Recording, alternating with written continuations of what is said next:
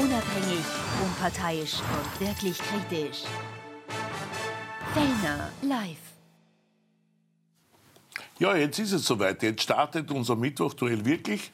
Peter Westenthaler ist da, Josef Schapp ist da, Sie sind da, das freut uns besonders. Und äh, wir freuen uns da über Ihren regen Zuspruch, über die Quotenrekorde, die wir haben. Merci. So, heute wird es besonders spannend, denn wir wissen, Sie haben heute alle aus einem ganz bestimmten Grund aufgedreht. Alles diskutiert über Peter Westenthaler. Wer hätte das gedacht? Der Peter, der da immer sein Zuckerkoschel auffährt in äh, Fellner Live, ist plötzlich hochseriöser ORF-Stiftungsrat, benannt von einer Partei, mit der er nie was zu tun gehabt hat, wie wir hier wissen, nämlich der FPÖ, stimmt Josef? Ja. Der nie auch nur in Verdacht geraten, Ja. FPÖ nahe zu sein. Ja, äh, und äh, wird jetzt in Zukunft dem ORF auf die Finger klopfen. Viel Aufregung. Darf er das überhaupt? Darf jemand, der hier einmal in der Woche diskutiert, überhaupt ORF-Stiftungsrat sein? Darf der Peter Westenthaler ORF-Stiftungsrat sein? Bringt er den ORF um? Darf jemand, der den ORF umbringen will, Stiftungsrat sein? Jetzt kann er endlich einmal selber dazu Stellung nehmen. Peter, sag einmal, A, wie siehst du die Diskussion über dich? Wie siehst du den Streitfall, ob du als Diskussionsteilnehmer hier ORF-Stiftungsrat sein darf? Und was gedenkst du dort zu tun? Wirst du den ORF umbringen, wie viele jetzt vorstellen? Also ich werde überhaupt niemanden umbringen. Ich finde es teilweise amüsant, teilweise auch ernst und teilweise, wie gesagt, amüsiert mich das. Ich habe äh, jetzt in 48 Stunden dreieinhalbtausend Reaktionen, die positiv waren, bekommen über Social Media als Anrufe, als Mail, die mir gratuliert haben. Äh, Dankeschön äh, für, die, für, die, für, die, für die positiven Worte. Und ich habe eigentlich äh, auch beobachten können, wie ich da empfangen werde in der Arena, wenn man so will. Äh, Jetzt nach mittlerweile elf Jahren, wo ich in der, in der Politik war und seit 20 Jahren ja nicht mehr auch in der, in der FPÖ. Und das ist schon bemerkenswert. Wir haben jetzt gehabt äh, in den letzten Wochen, äh, erinnert euch, Diskussionen, sehr ernste Diskussionen. Wie geht man miteinander um, medial, was kann man noch schreiben, auch auf Social Media. Da hat es gegeben den Fall einer Journalistin, die man da weggemobbt hat, die sich äh, etwas fast angetan hätte, Gott sei Dank nur fast. Und da haben dann alle gesagt, gerade im linken Bereich, da müssen wir auf die Bremse steigen und wir müssen einen besseren Umgang miteinander. Naja, wenn ich mir anschaue, das Echo aus der linken Medienwelt, äh, und das darf ich jetzt nur kurz ein paar Worte, wie ich jetzt in den letzten 48 Stunden seit bekannt geworden ist, dass ich in den Stiftungsrat komme, als was ich bezeichnet worden bin. Pass auf, Ingenieur des Grauens. Er will heim ins Kickelreich. Der Bösewicht, die Abrissbirne, der Rambo, der Krawall- Krawallrhetoriker, der ORF-Intrigant, der Verschwörungstheoretiker, das ist fast eine Auszeichnung, weil die haben meistens recht, Verschwörungstheoretiker. Jetzt kommt, jetzt kommt der Tiervergleich, der maximale Rottweiler, das hat einer am Montag gesagt, der auf deinem Sitz da sitzt, der Bedroher von Menschen, der ärgste und brutalste ORF-Intervenierer, den es gibt und eine dubiose Figur. Das ist das Welcome-Konzert äh, der Linken. Da ist es völlig wurscht. Also da wirst du durch Sonne und Mond, ich nicht einmal noch einen Finger, bin nicht einmal noch bestellt. Ja? Man, sucht ja noch äh, die, die vereinte ähm, äh, Vierer, Viererbande der anderen Parteien versucht mich ja noch zu verhindern. Das geht ja so weiter. Das heißt, dann kommt plötzlich eine gescheiterte Staatssekretärin, sie heißt Dutzda für die Leute, Mina. Dutzda, Mina ja. Dutzda um die Ecken und verlangt eine Prüfung. Das muss geprüft werden. Das kann doch nicht sein, dass der Westenthaler bei OE24 Da muss man ja dazu sagen, wenn sie zuschaut, und sie wird ja wahrscheinlich zuschauen, die Frau Dutzner, war ganz nett gewesen, sie hätte sich vorher erkundigt, ob der bei uns ein Dienstverhältnis hat. Natürlich hat der Herr Westenthaler hier kein Dienstverhältnis. Er ist, um die Frau Dutzner zu beruhigen, auch nicht bei uns beteiligt, weil sie ja gemeint hat, er ist vielleicht Gesellschafter Ja, bei ist alles OE24 absurd. TV. Ist er auch nicht. Er hat auch keinen Vertrag, um das klar zu sagen. Er ist ein Diskussionsteilnehmer und das wird er hoffentlich in dem Land So wie der erlaubt. Josef Schabar Ja, und wie viele genau. andere. Genau. Also das wird ja noch möglich sein. Also nicht, ist, ist auch im Gesetz nicht verboten und die Frau Dutzner und alle, die sich jetzt da irgendwie die Nase rümpfen, ich habe das Gesetz, nur dass ja jeder weiß, 2001 geschrieben mit den Unvereinbarkeiten. Gemeinsam mit Andreas Kohl und, und mit dem Josef Schaap haben wir damals eine Reform des Rundfunksrechts gemacht und die neuen Unvereinbarkeiten eingeschrieben. Das heißt, ich mich recht gut aus mit den Unvereinbarkeiten und da steht nichts drinnen davon, dass man nicht in einem anderen Sender als dem ORF auftreten dürfte, weil das war ja überhaupt in einer Demokratie ein Wahnsinn. Also es ist rechtlich alles geprüft, alles konform und jetzt versucht man halt, mich noch zu verhindern, möglicherweise über den 7. März hinaus, weil da ist die nächste Sitzung. Ja? Da wollen sie mich noch verhindern das ist ein Sitz, der ist demokratiepolitisch aufgrund der letzten Nationalratswahlen geregelt. Da ist eine bestimmte Freiheitliche Partei und die haben sich entschieden, mich dort hineinzusenden.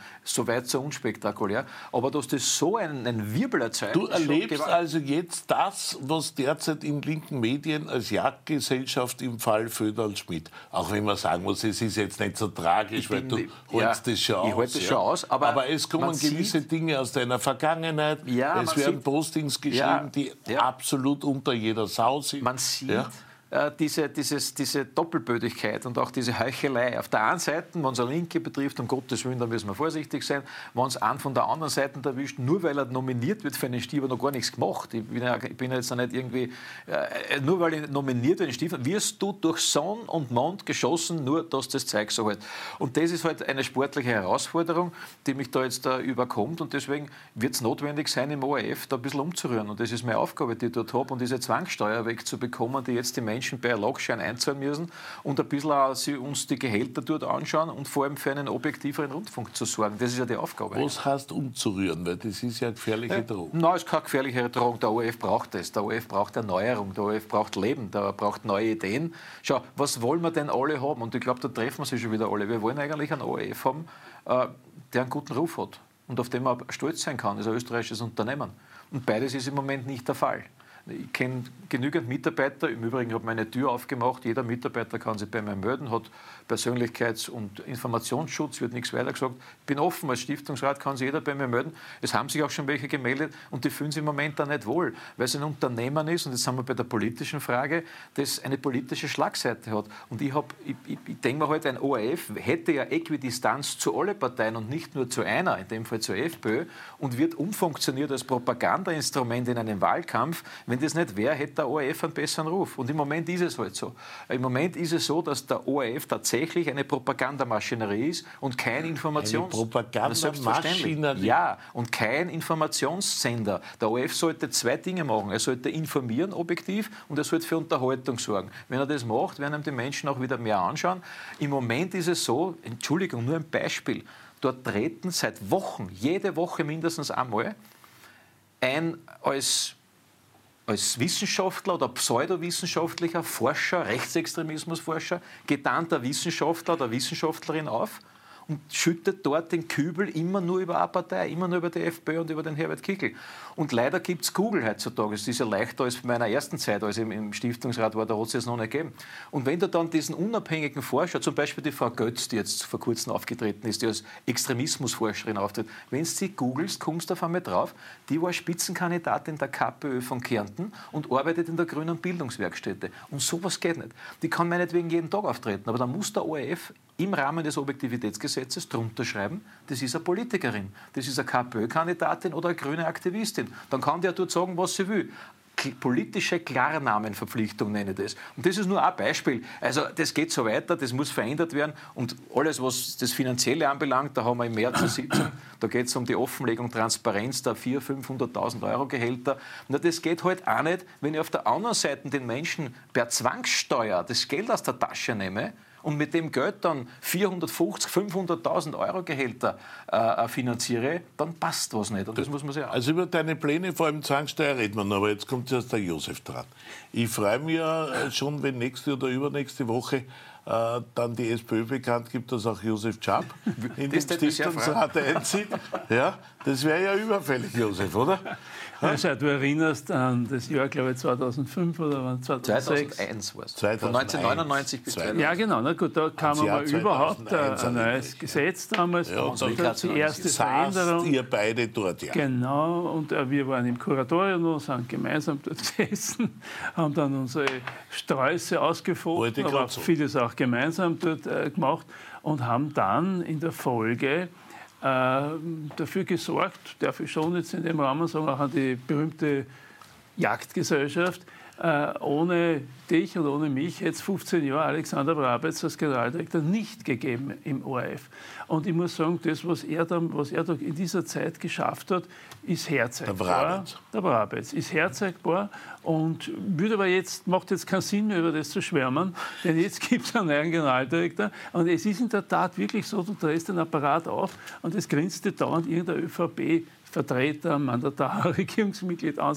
Es war sich dort, die haben ein, aufgrund der Umfragen ein gesteigertes Informationsbedürfnis ja, und wollen natürlich möglichst viel da äh, aufmarschieren. Also so gesehen, äh, in dem Sinn, glaube ich, ist es ganz gut, wenn da drinnen ein bisschen eine lebendige Debatte Würdest du auch kommt. aufräumen, wenn du Stiftung Nein, das ist ja, ich, ich, das, ich war lange im Kuratorium. Ich habe äh, als Medienpolitiker natürlich meinen Beitrag geleistet an der Entwicklung des ORF, äh, beziehungsweise generell in, in, in der Medien in Österreich. Manches ist gelungen, manches weniger gelungen, aber das ist sozusagen nicht mehr in meinem, äh, habe ich nicht mehr, mehr im Radar. Also dich juckt es nicht? Nein, mir juckt es nicht und wer vor allem mit Interesse beobachten, wie der Peter Westen da wahrscheinlich dort versuchen wird, auch äh, die Hörerinnen und Hörer, die Seherinnen und Seher, vielleicht sogar ein bisschen parteiunabhängig zu vertreten. Also nicht erst beim Kickel anrufen und sagen, Herr Herbert, was willst, so ich kann was tun für dich, ja, ja. sondern ich nehme so an... das vor. Die Stiftungsräte sind ja, per se unabhängig. Ja. Natürlich, natürlich. Also ich, na klar, so wie die Abgeordneten und wie alle anderen auch. Und das ist, und daher... Sehr daher, lustig. daher du bist aber gut zu scherzen. Ja, ich bin echt richtig auf Humor eingestellt. Und daher werde ich das mit Interesse beobachten. Wir werden auch hier, wir sollten da immer wieder ein bisschen reflektieren, was hier passieren kann, ähm, weil wir sind ja sozusagen, also ich bin virtuales System, es sollte öffentlich öffentlich-rechtliche Existenzperspektive haben und natürlich die privaten. Ja. Und die, was öffentlich-rechtliches machen, sollen auch dafür was haben. Das habe ich schon mal x-mal da gesagt. Also da wird man dann oft vielleicht ein bisschen reflektieren. In manchen Fragen werden wir einer Meinung sein, in manchen werden wir nicht einer Meinung sein. Das ist ja okay. Ja, auch den einen oder anderen du wirst das, von Mensch zu Mensch. Du wirst das, ja. du wirst das was der Peter Westenthaler dort von sich gibt, hier entsprechend kritisch kommentiert. Oder, oder wir werden sagen, na, so Peter, das hätte auch von mir kommen können. Also werden wir sehen. Ja, werden wir wie sehen. siehst du denn die Art und Weise, wie er empfangen wurde? Wurde er da wirklich von einer Jagdgesellschaft äh, sozusagen erlegt oder attackiert oder soll er nicht so empfindlich sein? Was würdest du sagen? Ist ganz einfach. Ich halte von diversen Jagdgesellschaften und ihrer Rhetorik und ihrer Sprachakrobatik gar nichts. Das ist kontraproduktiv. Das ist in einer Demokratie, die ein bisschen auf Würde, Respekt und ein bisschen auf und so weiter Wert legt, hat das keinen Platz. Ist aber eine, eine Sache, die auf beiden Seiten, also jetzt nicht von Peter Westenthaler, aber von beiden Seiten auch immer wieder zu berücksichtigen ist. Ist ja spannend, wenn du das sagst, weil ja dein linkes Lager prinzipiell der Meinung ist, die Jagdgesellschaft befindet sich auf der rechten Seite auf beiden bei Seiten. Schmitz Expressens, ja. sogar manchmal ja, sagt ja, man bei den Boulevardzeiten. Ja, das sowieso. Also medial gibt es natürlich auf der rechten Seite natürlich auch eine Jagdgesellschaft. Worauf ich immer achte, ist, dass die Parteien, die im Parlament vertreten sind oder die, die demnächst im Parlament sein wollen, dass die eine Sprache haben, äh, die dann sozusagen für den Tag nach der Wahl die Möglichkeit bietet, dass man miteinander reden kann, dass man vielleicht miteinander gemeinsam was machen kann. Aber wenn man nicht in der Regierung ist, kann man indirekt mitregieren, indem man gemeinsame Beschlüsse im Parlament macht. Aber ich brauche eine gewisse Grundsprache. Das ist von der blauen Seite nicht immer der Fall gewesen, äh, dass das wirklich korrekt Und du meinst, war. Das fehlt von der roten in den Medien. Ja? Meinst du das? Das fehlt in den Medien? Ja. Oder ja. was, was ist ja. deine Meinung? Schau, ich, ich bin, meine Meinung ist die, also ich brauche nicht äh, Medien, die sozusagen äh, mit der Kirchenzeitung konkurrieren, ja, in, der, in der Sprache und das sozusagen nur salbungsvoll und nur quasi äh, Urbe und Orbe. Ja. Aber ich finde, wenn man haben will, dass in dem Land gemeinsam was erreicht werden soll, was ändern soll, wenn man wirklich, äh, dass Österreich ein Beispiel, ein Modell weit über die Grenze hinaus ist,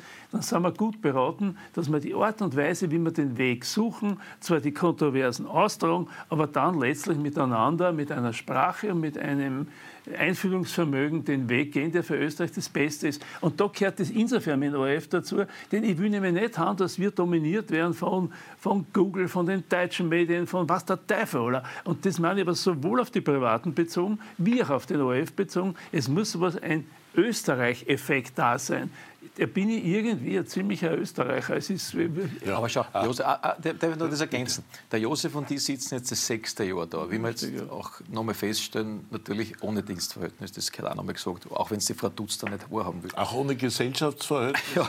und auch ohne also Vertrag. Also alles gesetzlich. Auch ohne Vertrag. Jetzt sitzen wir sechs Jahre da und in diesen sechs Jahren, wo wir beide durchaus auch äh, konfrontativ diskutiert haben, aber auch andere kritisiert haben, wäre uns in diesen sechs Jahren nicht nachzuweisen, dass wir einen dieser zwölf Formulierungen, die mich jetzt in 48 Stunden betroffen haben, auch nur annähernd. Das ist ja das, was die Zuschauer nicht so schätzen. Ins persönlich Verletzende, ins Abwertende, ins Diffamierende. Ekelig. Äh, das ist wirklich ekelig und von diesen zwölf, die ich jetzt vorgelesen habe, sind zehn, sagt mir Anwalt, klagbar. Da kommt schon mit Was ist das, Standard und Falter? Oder was das ist Falter, das ist Standard. Das ist leider auch der, der gute Herr Miesig, der am, am, am, eine, eine Kanonade gegen mich losgelassen hat am Montag. Möge sein, ich habe den noch nie was gemacht. Okay, aber das ist halt alles links.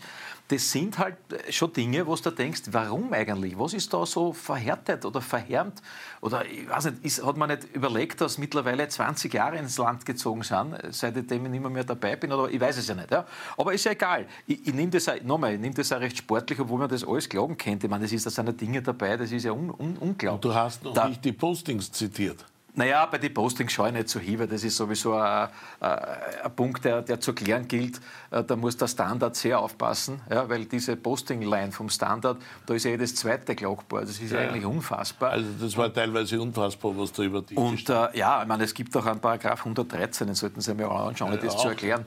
Also äh, man gibt ja, man wird, es wird ja nicht einmal mehr die Chance gegeben, etwas zu machen. Bevor du anfängst, wirst du diffamiert und niedergemacht. So, und das ist jetzt geben wir dir die Chance und jetzt wollen wir wissen, was sind für dich die wichtigsten Punkte in diesem Stiftungsrat? Naja, das Allerwichtigste, was willst du ändern, was willst du ins Positive drehen? Das Allerwichtigste ist, dass der ORF wieder einen guten Ruf bekommt, dass er, dass er wieder ein, ein, ein, ein stolzes Flaggschiff dieses, dieses Österreichs wird. Dazu sind auch die Stiftungsräte da, da mitzuhelfen.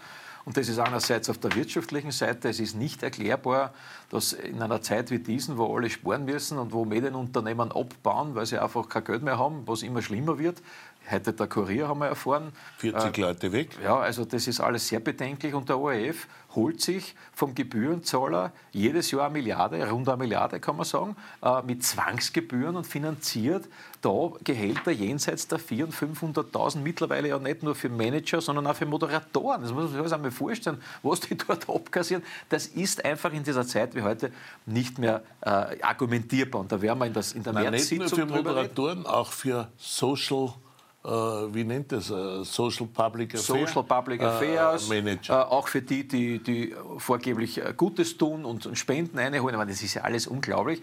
Und das muss man sich einmal anschauen. Plus, was das zweite große Thema ist, dass ja die alle, und das kommt ja noch dazu, nicht nur, nicht nur das Cash vom ORF, also vom Gebührenzahler, sondern auch Nebenbeschäftigungen haben und dann noch einmal hinlangen. Also was ist jetzt mit Nebenbeschäftigungsverboten etc.? Der berühmte 500.000 Euro Moderator verdient ja vermutlich nur mit 300 bis 400.000 ja. mit Soletti und irgendwelchen der sitzt, der, sitzt, äh, der sitzt ein paar Stunden in der Früh. Die einzige wirklich große Leistung ist, dass du um drei in der Früh aufstehen musst für den... Ja, ist, ist ja nicht lustig. Ist, ist nicht lustig, aber dann sitzt er halt halt und, und viert Schmäh im Wesentlichen. So, das ist dann sein Tagesablauf. Der soll auch gut bezahlt Sehr werden. Er, aber dann nicht in der Dimension und dann macht er noch ein paar mit Werbeaufträgen auch noch ein paar. Also das ist alles, ich würde es keine Namen nennen, ich will niemanden diffamieren, ich will das System aufzeigen, das falsch ist. Das ist einmal das Wirtschaftliche.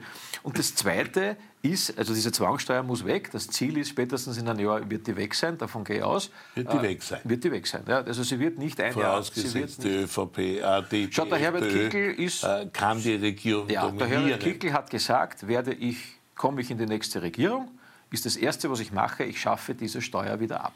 Das ist eigentlich nicht nur ein tolles Wahlmotiv für alle Gebührenzahler, sondern ein Versprechen, das relativ leicht umzusetzen. Braucht einen Koalitionspartner. Braucht einen Koalitionspartner. Den wird er keinen finden. Naja, ich darf daran erinnern, dass in Schwarz-Blau 1 das im Koalitionsübereinkommen, nämlich mit Strache und Kurz, drinnen gestanden ist. Die Abschaffung der ORF-Gebühren, die Finanzierung aus dem Budget, das ist schon drin gestanden. Und wenn ich mal jetzt den Kurz, da kommen wir dann noch den dritten Teil dazu, Kurz, sehr interessant, nicht? auf die Frage im Krone TV, ich mache jetzt keine Werbung, hat er gesagt, was ist, wenn der Kickel Kanzler wird, hat er kurz gehabt, dann ist das Demokratie. Ui, das ist ein ganz anderer Ton wie der Nehammer. Also der bereitet sich das. Aber beim ORF, und das, das, das Zweite oder das Wichtigere ist, der ORF hat, einen Objekt, hat ein Objektivitätsgebot im Rahmen eines Rundfunkgesetzes. Darf ich nur kurz bei der Haushaltsabgabe? Bitte. Also die Haushaltsabgabe soll abgeschafft ja. sein, dafür wirst du als Stiftungsrat kämpfen. Ja. Das, das, ist ein, das ist ein Problem, weil damit fällt dem ORF von einem Tag auf den anderen zumindest 500 Millionen ja. Euro. Das ist die Hälfte von seinem könnte, könnte eine Empfehlung aussprechen, könnte sagen, das ist eigentlich heutzutage ein Anachronismus, dass man den Menschen in einem freien Land, in einer freien Demokratie zwangshalber eine Gebühr aus dem Börsel rausstiehlt. Ja, also das, das, das kann ein selbst sich ernst nehmendes Unternehmen nicht machen. Und dann muss man halt sagen, geht zur Regierung und verhandelt mit der Regierung die Finanzierung eines Teils dieses Geldes, nicht so viel, weil meiner Meinung nach ist es auch zu viel, die Milliarde, aus dem Budget, so wie das in vielen anderen Ländern schon funktioniert. Und den anderen Teil, mit Verlaub, soll sich der ORF selbst auch am Markt finanzieren. Der soll, ORF 1, nicht mit Verlaub, ist ein Privatsender mittlerweile. Da spült die ganzen alten Serien, die sich kein Mensch mehr anschaut. Das ist ja nichts anderes wie ein schlechteres Netflix, was du dort jetzt im Moment siehst vom Programm. Netflix ist ja gut, das ist schlecht. Na, dann soll er halt ein Gebührenfernsehen machen für ORF 1 und wer es sehen will, soll halt zahlen. Soll er eine Box äh, hinstellen oder ein Netflix-System. Sie werden merken, leider wird da, werden da nicht viel zahlen, weil das schaut sich keiner mehr an, das im ORF 1. Das ist die 17. Aufwärmung von Malcolm mittendrin und alles, was da geht. Das will keiner mehr sehen. Das heißt, der ORF muss sich auch zu einem Teil am Markt beherrschen und muss sehr gewinnen. Und solange er das nicht tut, wird er nicht besser werden. Das heißt, eine in dem Fall auch duale Finanzierung, ein bisschen privat und ein bisschen aus dem Budget, aber keinesfalls Bürger mit Zwangsgebühren transalieren. Oder zu welche, die gar nicht den ORF schauen. Das gibt es ja auch, Hunderttausende. Also die junge Generation, meine Tochter und die Nachjünger, die schauen überhaupt nicht mehr ORF. Gut. Die schauen nur mehr Stream. Okay. Also, das, also das sind sinngemäß deine Ansagen. Wenn du jetzt äh, übernächste Woche oder so mit dem Peter Westenthaler dann im Stiftungsrat sitzen solltest, äh, was würdest du sagen, wenn der Peter Westenthaler das Ende der Haushaltsabgabe fordert? Zuerst einmal müsste ich lang warten, bis ich auf der Rednerliste drankomme, weil dort gibt es halt zwei Drittel Mehrheit der Regierung, der ÖVP. Es ist ein reines ÖVP-Gremium mittlerweile, das hat sich die ÖVP so gerichtet. Also die hat dort die Macht komplett übernommen und wird dort versuchen, das auch einzusetzen für die nächsten Wahlen, die da in Österreich äh, stattfinden. Schau, ich habe da etwas andere Auffassung. Ich finde die Finanzierungsgrundlage des ORF war bislang eine nicht ungeschickte, aber es haben immer weniger Leute eingezahlt, weil immer weniger Leute einfach äh, am Laptop geschaut haben oder so. Das ist halt einfach so. Gut. Das zweite ist eine Haushaltsabgabe, die Regierung eigentlich für die ein anderes Modell gehabt, die hätte eine Streaming-Abgabe versucht zu machen, wo eben die, die am Laptop das konsumieren, dass man die versucht zu verpflichten, dass die einzahlen.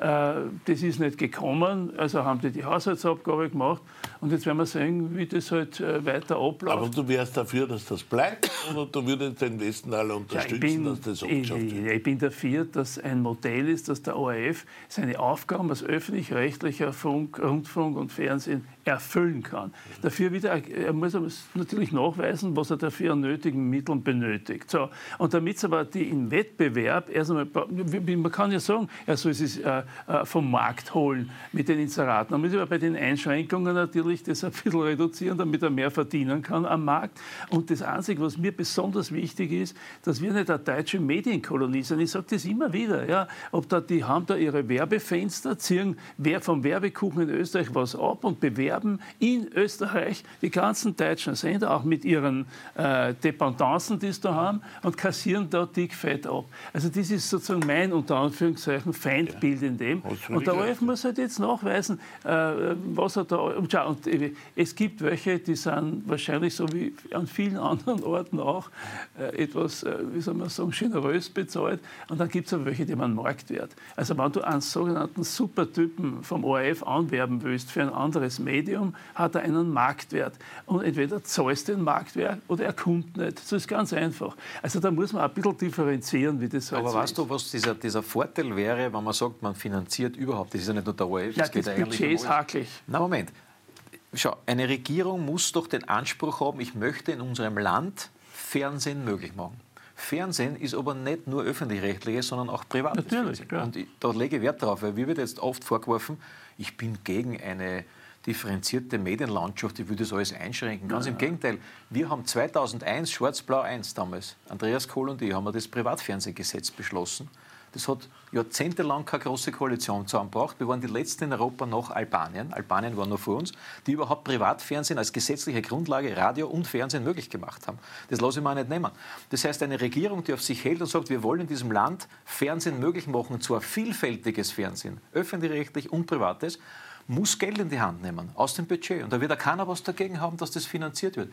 Kluge Finanzierungsmodelle, Redaktionsfinanzierungen, Technikfinanzierungen, alle, aber dann bitte alle und nicht nur den ORF eine Milliarde in den Rachen schmeißen, sondern da müssen alle die Privatsender auch eine Förderung bekommen für das Wirken. Weil sonst wird es bald, sonst das bald ja, nicht mehr da gehen. Bin ich, da bin ich bei dir. Was ich, nie, was ich vermeiden möchte, und das muss man sich überlegen, wie man das vermeiden kann, was wir nicht brauchen, ist, wenn die Öffentlichen und die Privaten zum Finanzminister gehen müssen, falls dann wieder ein neues Budget beschlossen wird, und der sitzt dann dort, klopft mit den Fingern auf die Tischplatten und sagt, na, wart ihr brav genug? Ha? Habt, ihr, habt ihr wirklich gut berichtet? Ui, was sehe ich denn da? Ja, habe ich mir was kannst aufgeschrieben? Na, das braucht man nicht. Und das ist die Schwäche von dieser Budgetfinanzierung. Also da muss man überlegen, wenn man sowas ansteuert, wie man aber garantieren kann, dass dann nicht alle dort kratzen okay. bei der Tür. Da machst du einmal einen Beschluss am Beginn der Periode, legst es fest, nach gewissen Kriterien, wie viel jeder bekommt und machst jedes Jahr einen Anpassungsfaktor und dann braucht keiner verhandeln kommen. So, meine Herren, das war die erste Runde. Das war erstmals Bestenthaler im O-Ton über äh, seinen Job äh, beim ORF, im ORF-Stiftungsrat und was er am Weg dorthin alles erleben darf. äh, aber auch der Josef Chapo zu seine Erlebnisse. Der geht doch tatsächlich einmal fremd, geht zu einem anderen Privatsender und kassiert sofort einen Shitstorm. Warum? Das hören Sie gleich nach der Werbepause. Fellner live. Worüber Österreich heute spricht, was unser Land bewegt. Fellner. Unabhängig, unparteiisch und wirklich kritisch. Fellner live. Ja, wir sind ja stolz darauf, dass wir da die zwei besten Talkshow-Teilnehmer äh, Österreichs haben, zumindest nach der Quote zu schließen. Und deshalb gibt es natürlich die liebe Konkurrenz, die sich gern bei uns bedient. Ne? Und diese Waffen sich zumindest einmal ausleiht. Das ist am Sonntag passiert bei Servus TV. Da hat man sich gedacht, die Quote geht auf, wenn wir den Job einladen. Ne? Darauf hat man den Job eingeladen. Dann sind mit dem Job ein bisschen die Pferde durchgaloppiert bei seinem Kampf für einen Frieden äh, Ukraine gegen Russland, wo wir ja wissen von dieser Sendung, dass das eines seiner großen Anliegen ist und dass er schon langsam ein bisschen ungeduldig wird, wenn es da jeden Tag neue Tote etc. etc. gibt. Und seither ist er da also allen möglichen Shitstorms ausgesetzt. Äh, lieber äh, Josef, weil ja nicht jeder diese Sendung sieht und die nicht so viele Zuschauer hat wie diese hier. Ja? ja. Was hast du denn dort gesagt? Ja. ja, das kann ich auch sagen. Also schau, ich bin für Waffenstillstand eingetreten im Ukraine-Russland-Krieg beziehungsweise, wenn es möglich ist, dann Erfolg an Friedensverhandlungen. Äh, und das wäre insofern die beste Lösung, meiner Auffassung nach, weil in der jetzigen Situation sonst eine Eskalation mit einer nuklearen Aufrüstung in Europa eintritt. Na klar, die und Russen marschieren derzeit vor ja, und walzen da jetzt eine genau. Stadt nach der anderen und nieder. Ich, ich habe damals, äh, Anfang der 80er Jahre, vor 70.000 Teilnehmern der Friedensdemo gegen diese äh, äh, Aufrüstung in Europa mit Atomraketen äh, gesprochen und gekämpft und ich will nicht, dass das noch einmal kommt. Wenn es einen nuklearen Konflikt gibt, dann ist er nicht bloß äh, beschränkbar auf die Ukraine, Gott behüte, dass es überhaupt kommt, ja, sondern es geht natürlich dann über die Grenzen. Die, der Nuklearkrieg kennt ja keine nationalen Grenzen. Wir sind ein paar hundert Kilometer entfernt. Ich will keinen Atomkrieg da haben. Und dann gibt es ein paar, die sagen, naja, der Joschka Fischer, äh, den ich eigentlich sehr geschätzt habe immer und mit dem ich laufen war, immer im Brautal, wenn er als Außenminister da war, oder der Jens Stoltenberg, der Generalsekretär der NATO, mit dem ich in der Jugendinternationale war, die philosophieren plötzlich über Atomsprengköpfe in Europa. Ja. Abgesehen davon, dass wir es eh schon haben. Ja, wir haben 100 Sprengköpfe verteilt auf mehrere Länder. Wir haben 300 in Frankreich, wir haben über 200 in Großbritannien. Wir haben sie ja ohnehin schon. Wenn das aber jetzt explodiert und wenn das alles sozusagen äh, eine Eskalation wird, dann hast du einen Atomkrieg. Und ehrlich gesagt, was unterschätzt wird, ist, ist vielleicht der Erstschlag der NATO, der Aggressor. Es gibt ja viele, die das wünschen, dass die NATO da mal sowas machen könnte. Und dann hast du aber den Zweitschlag der Russen in die Gegenrichtung Und dann sind wir irgendwo dabei. Und ehrlich gesagt, da möchte ich haben, dass es wieder eine Friedensbewegung Also du willst einen Waffenstillstand. Ja, ich Und wie stellst du dir das vor? Ja, äh, hast du das äh, dem das Wladimir so. Putin auch schon mitgeteilt? Du könntest ja so wie der Gerald Großer E-Mail schreiben, ja. lieber Wladimir. Damit, äh, äh, was, was würdest du äh, dem schreiben und was ist dein Vorschlag? Also wenn ich etwas ganz sicher nicht schreiben würde, war lieber Wladimir. ja, der kehrt wahrscheinlich genauso wie so mancher anderer in, in Den Haag vor, des, äh, vor dem Gerichtshof dort. Ja, Kriegsverbrechen, ja. das ist ein Aggressionskrieg, den brauchen wir gar nicht reden. Ja. So, aber äh, äh wenn da das, dabei die berühmten Kritiker äh, von meiner Stellungnahme wissen nicht, dass wenn überhaupt ein Waffenstillstand momentan jemand in der jetzigen Situation, wo es überall kracht an den Fronten zwischen der Ukraine und Russland, nämlich für die Ukraine, dann ist der Waffenstillstand sogar eher nützlich für die Ukraine, dass die da mal ja. eine Verschnaufpause haben. Sind ja in der Defensive. Natürlich, jetzt. und das sind sie auch.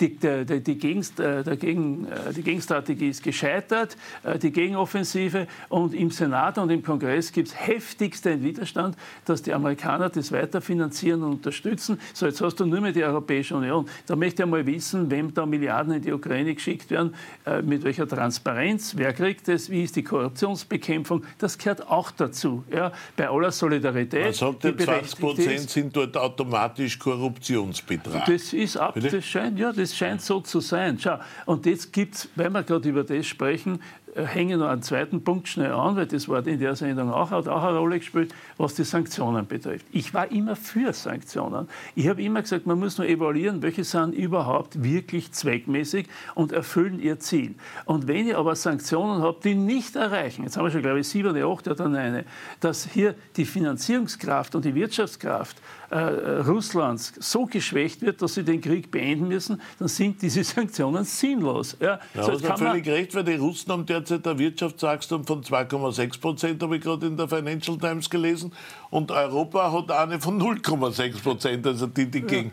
Das heißt, da hat sich irgendjemand ins Knie geschossen. Ja, und der hat ja? das erste Mal wären unfreiwillig die Russen gezwungen, dass sie für ihre wirtschaftliche, strukturelle Entwicklung was machen und nicht bloß immer nur vom Verkauf ihrer Rohstoffe ins Ausland profitieren. Ja, oder haben wir, profitieren eh Genau, bei der Gelegenheit haben wir eine Debatte gehabt über das Erdgas. Ja, wie erreicht, wie steigt man aus? Die Frau Gewessler, ja, aussteigen aus Erdgas, Russland. Wir müssen sie schwächen, sie finanzieren damit den Krieg. Die haben jetzt 98 Prozent haben in Österreich das Erdgas, wir werden es weiter haben. Die gehen an die Börse, verkaufen es dort oder haben Zwischenhändler. Es wird nur teurer für die Konsumenten und sonst nichts. Und es hat dann ein anderes Marschall, da steht nicht mehr, mehr Russen-Erdgas, sondern da steht irgendein anderer Name drauf. Indisches und der Blöde ist, ja, und der Blöde ja. ist der kleine Mann, die kleine Frau, die dann ihre Heizkosten brennen müssen und die sozusagen da hineinzahlen müssen. So, und allerletzter Punkt. das heißt, gegen die Sanktionen bist du jetzt schön langsam. Gegen diese Sanktionen, die ja. meiner Meinung nach nichts bringen. Ja? ja? Wenn man aber nachweisen kann, dass sie wirklich entscheidend sind für diese Auseinandersetzung im Krieg, dann habe ich nichts dagegen, weil für mich ist das der unblutigere Weg, um diesen Krieg zu beenden. Ich bin nur dafür, dieser Krieg muss beendet werden, bevor wir da in ein einen nuklearen äh, Wettstreit kommen, den wir schon einmal gehabt Und deshalb willst du einen Waffenstillstand. Eigentlich Und was sagst du jetzt dem nicht lieben Wladimir? Wie, wie kommt man jetzt zu dem? Weil man, da soll ja einen Waffenstillstand wollen, ist eh bekannt. Es gibt keinen, weil der Putin kann machen. Ja, schau, ich meine, der muss ja irgendwann einmal, jetzt hat er mal wollen, ja. er kann zwar schauen, dass er immer mit dem Feindbild Krieg, die ganze Welt ist gegen ihn und gegen Russland, hat er momentan mehr Zustimmung, als er möglicherweise, also ganz sicher verdient. Wenn du aus dem wegkommst, wenn du dann Waffen stehst, wenn du diese Zwangsbilder nicht mehr, mehr hast, ja, bin ich überzeugt, auch die Russen wollen einfach leben. Ja. Sie haben vielleicht eine etwas andere Geschichte und Einstellung zu Autoritäten und zu Demo richtiger demokratischer Tradition haben sie auch nicht. Aber jedenfalls, wir müssen aus dem raus. Und es ist schon für die Zeit nach Putin. Und du glaubst, der, der kehrt zu einem weg. Waffenstillstand bereit oder nicht? Ja, er, in erster Putin. Linie kehrt er einmal weg. Ja. Okay, über das reden wir gleich. Peter, äh, kannst du das, was der Josef da äh, ziemlich mit Shitstorm versehen hat, von sich gegeben hat, unterschreibst du das oder siehst du das anders?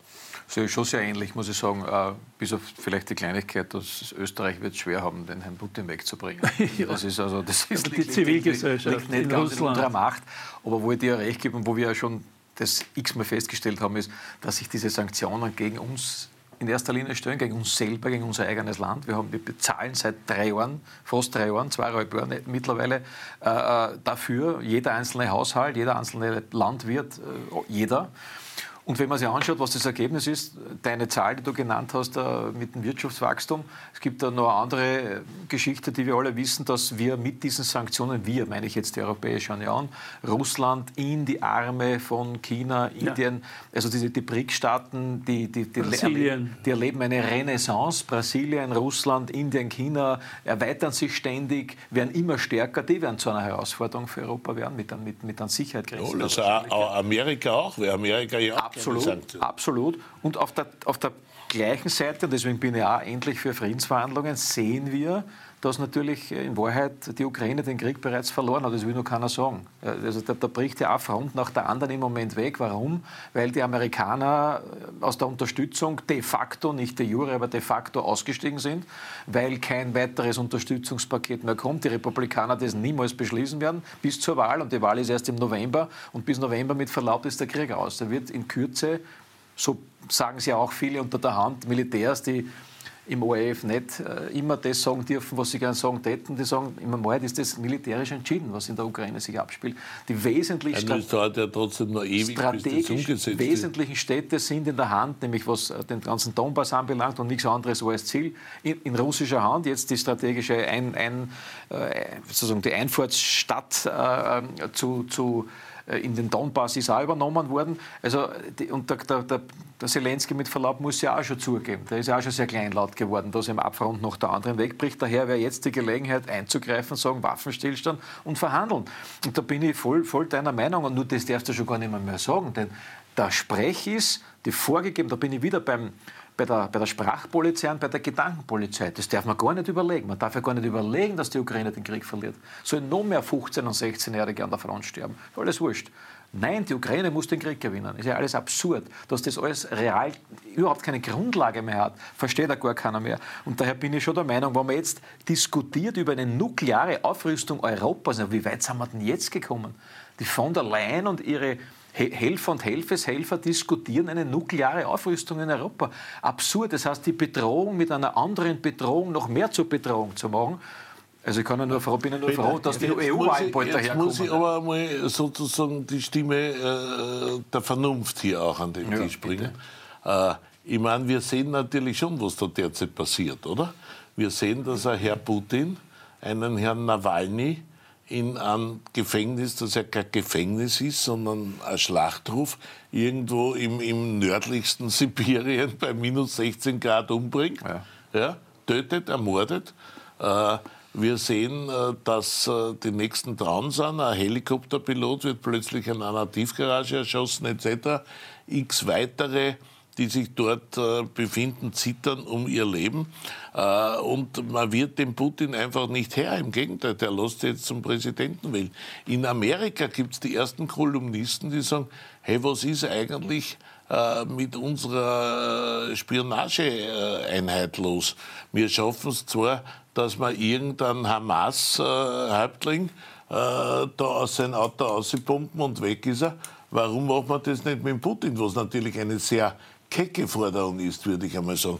Sag's mir mal, wie muss man ja. jetzt mit Putin umgehen? Ich bin jetzt kein man kann ja da nicht Spionage- zuschauen. und Geheimdienstexperte. Äh, ja. Dass die Geheimdienste in den letzten Monate, vielleicht sogar Jahre nicht mehr, mehr funktionieren, haben wir gemerkt beim, beim völlig äh, wie soll ich sagen, unbemerkten Einmarsch der Hamas in, in Israel. Das ist ja das, aber gleichzeitig exportiert schießen sie jetzt einen Hamas-Führer ja, nach dem anderen ja, aus ja. Auto aus. Aber um das geht es gar nicht. Schau, beim Nawalny völlig unbestritten. Natürlich ist er dort nicht an Corona gestorben oder an irgendeiner Grippe, sondern den haben sie dort verrammt. Das ist ja keine Frage. Und wenn, wenn sie ihn nicht direkt verrammt haben, dann ist es die Folge vielleicht sogar dieses Giftgasanschlages von Novichok. Das, das ist nicht anzunehmen, das, weil da war ja am Vormittag noch bester Naja, äh, ja, aber sterben derzeit weltweit Menschen an Herzstillstand, sollte man einmal sagen. Also so ist es nicht. Nur was mich da beim Nawalny, wir streiten nicht darum, dass der dort zu Tode gekommen ist unter furchtbaren äh, äh Umständen.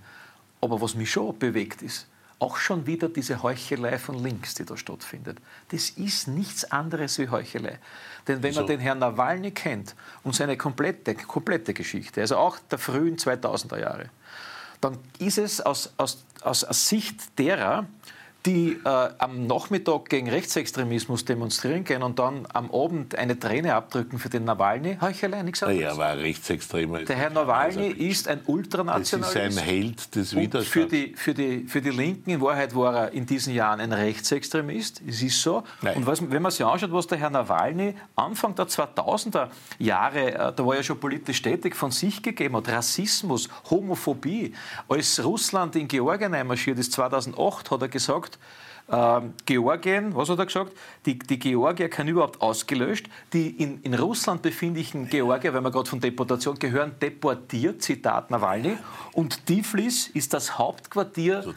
Na, Aber wir das? wissen nicht gut. schon, dass das Nein, ein gut. Held ist. Nein, nicht gut. Das kannst du alles nachlesen, jetzt im Moment aktuell in allen deutschen Medien. In der Hamburger Morgenpost ist alles seine ganzen Aussagen aufgelistet. Tiflis, also die georgische Hauptstadt, ist der, Haupt, der Hauptsitz der Nagetiere und Tiflis gehört mit einem Marschflugkörper zerstört, hat er damals gesagt. und letzter Satz, die Migranten hat er als Kakerlaken. Stellt euch vor, ein FPÖ-Politiker würde Migranten als Kakerlaken Aber in bezeichnen. Russland, entschuldigen, herrscht politisch Na, generell ein bisschen andere ich bin Sprache. Für faire, ich bin für faire Aufarbeitung. Ich bin genauso der Meinung, der wurde umgebracht, furchtbar. Ja, der war nicht, ein Held, aber machen wir nicht. Ja, der Einzige, na, der wirklich gegen den Für wen war er ein Held, ist die Frage. Ja, für alle, weil der mit seinem mit Leben, so einer zweifelhaften politischen Geschichte hat, bin ich mir nicht so sicher, naja, ob so ein Held war. Da gibt es bessere Helden, ja, da gibt es andere Helden. Wie siehst du das jetzt? Ja, Außenpolitischer SPÖ gewiss. Also das, was mich besonders stört, ist, da hat es einen äh, Kandidaten gegeben, der wollte Kandidat sein bei der Präsidentenwahl. Nur er war halt gegen einen Krieg Ukraine-Russland ja. und hat über 100.000 Unterschriften. Das ist viel schlimmer. Das ist viel schlimmer. Das ist eine Katastrophe. Ja. Und dann haben sie herumanipuliert und haben ihn nicht zugelassen für die Wahl, weil die hätte Putin vielleicht sogar vielleicht sogar verloren. Ja? So, das ist einmal die eine Punkt. Ja, ja, ja. Das andere ist, ich, ich dick da ganz einfach. Politischer Mord ist politischer Mord und aus. Das ist ein politischer Mord und das ist zu verurteilen. Und, und der gehört nach Den Haag. Äh, na, der Putin, ja, sicher. Ne? Ja, ja, ist ja richtig. Aber schau, ich du sagst, der Putin ist der Mörder und der gehört nach Den Haag. Ja, und nicht nur Sagst deswegen. Nicht nur deswegen. Na sicher. Ja. Mhm. Na, nicht nur deswegen. Auch wegen der Ukraine. Du erlaubst mir, dass ich, ich würde halt Werbung für eine konkurrierende Zeitung machen. Aber heute habe ich gelesen in der Presse eine Umfrage, 17.000 Befragte äh, von, ein, von der Europäischen Union in Auftrag gegeben, zwölf Mitgliedstaaten. Die eine Frage war, wie soll sich die EU gegenüber der Ukraine verhalten? Was sagen die die Österreicher, der Teil der Österreicher bei der Umfrage. 23 Prozent sagen, im Kampf um ihre Gebiete sollen wir sie unterstützen. 49 Prozent sagen, Friedensvertrag. Das heißt, die Stimmung in Europa, in der Europäischen Union, in Österreich geht in Richtung Frieden. Das, ja, das ist, doch klar. klar. Naja, aber, aber das müssen wir mal ja sagen. Nawalny ja. und Putin wissen. Ja, nein, das, ist, das, das, das ist da wichtig, weil du das... Prozent, dass die Neutralität ausgehöhlt wurde. Das ist auch interessant. Ja, Nein, ich verstehe das. Ich bin ein Verteidiger Das ist dein Punkt und das finde ich sehr gut. Aber lieber Josef, was ist jetzt, wie siehst du den Nawalny? Siehst du den genauso kritisch wie der Herr Westenthaler? Und zweitens, was ist jetzt mit dem Putin? Wie bringt man den nach Den Haag? Fangt man den mit einem Schmetterlingsnetz ein oder wie soll das sozusagen über die Bühne gehen? Schau, warum wurde die Ukraine so bekämpft äh, von Putin äh, und von den, seinem System? Es war in der Ukraine Entwicklung, wo die Menschen dort gesagt haben, ja, das ist zwar ganz nett alles, aber wir wollen eigentlich so leben, wie die im Westen leben, ja, nach den, einfach so leben. Ja, und daher wollen wir nicht äh, ein Teil Russlands sein, egal wie auch immer. So, ich bin ein Demokrat und ich sage, wenn das so ist, ist es so. Und in Weißrussland war es ja ähnlich so, nur ist es dann eben nicht gelungen, sondern der Lukaschenko hat es eben niedergehalten. So, und ich glaube, auch in Russland werden die Leute bald sagen, das ist unser Leben, das, ich habe schon so viel Lebenszeit verbraucht, ich will das einfach nicht. Und der, der unterschätzt es. Und vielleicht ist das ein bisschen ein Turbo, was da jetzt mit den Nawalny passiert ist, ein bisschen ein Turbo, dass der da nicht kandidieren hat können, weil sie haben gesagt haben, es tut mir leid, wir haben nachgeschaut, du hast einfach die Hunderttausende. Es wird irgendwann einmal das nicht so weitergehen. Und eins stimmt schon. Du meinst, ja. freiwillig werden die Russen den ausliefern? Nein, das ist leider in Russland oft verbunden mit etwas, wie soll ich sagen, äh, gewaltsamen Veränderungsmethoden. Aber das könnte, ist nicht auszuschließen, dass das in Russland auch ist. Schau, und jetzt muss man dann schauen, dass dann am Tag danach, und man muss ja da langfristig denken, Russland ist am europäischen Kontinent. Russland, soll, schau, wer, was ist jetzt? Es ist Russland abhängig von China und Europa ist abhängig von den USA. Super, das ist das Ergebnis von dem ganzen Wahnsinn. Ja? Und ich bin überhaupt, dass die Europäische Union und mit einem Post Putin, eine Zeit nach Putin Russland, vielleicht dort zu einer Kraft wird, wo sie auf Augenhöhe gegenüber den USA und auf Augenhöhe gegenüber China, aber nicht gegen, sondern gegenüber, äh, man da eine, eine globale Entwicklung machen kann. Und da muss man langfristig denken. Und da wie bringen wir jetzt den Putin äh, Na, so vor nicht. das Den Haager Gericht, was du ja sagen, gefordert Nein, hast? wenn ich haben will, dass in Russland ein, das zum Bröckeln beginnt, ja, und es dort sich verunsichert, dann nicht, indem ich mich anbiete für ein nukleares Wettrüsten, dass der dann in Russland sagen kann, schaut euch das an, die stellen schon wieder die Atomraketen ab, wir müssen es auch aufstellen, es müsst den Mund halten, wir müssen um unsere Existenz kämpfen. Das dient nur seiner Machtabsicherung. Und da bin ich einfach der Meinung, dass das keinen Sinn hat. Gut, und jetzt nur einmal, wie bringen wir den nach Den Haag? Bist du dafür, dass die Amerikaner direkt gegen Putin losgehen? Nein. Mit äh, gezielter Tötung oder gezielter Nein. Gefangennahme?